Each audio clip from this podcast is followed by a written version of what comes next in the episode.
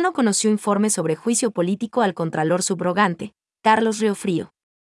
El Pleno de la Asamblea Nacional, en la continuación de la sesión 770, conoció el informe de la Comisión de Fiscalización y Control Político, por el cual recomienda el archivo de la solicitud de juicio político en contra del Contralor subrogante, Carlos Riofrío.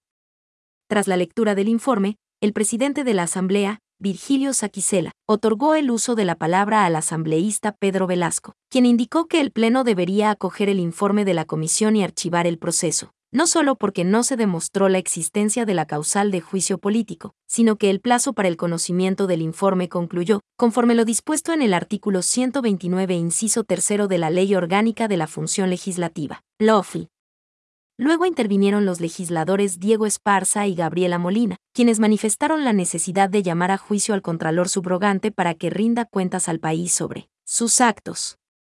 Salvador Quispe, por su parte, se mostró a favor del archivo del proceso, por cuanto no hay pruebas contundentes sobre el incumplimiento de funciones.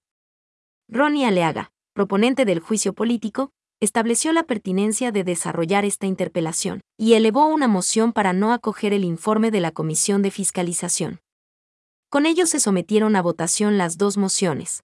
La de Pedro Velasco, para que se acoja el informe y se archive el proceso, obtuvo 57 votos afirmativos, 62 negativos y 10 abstenciones, mientras que la moción por llamar a juicio político al Contralor, auspiciada por Ronnie Aleaga, alcanzó 67 votos positivos. 49 negativos y 14 abstenciones. En ambos casos se presentó un resultado insuficiente para su aprobación.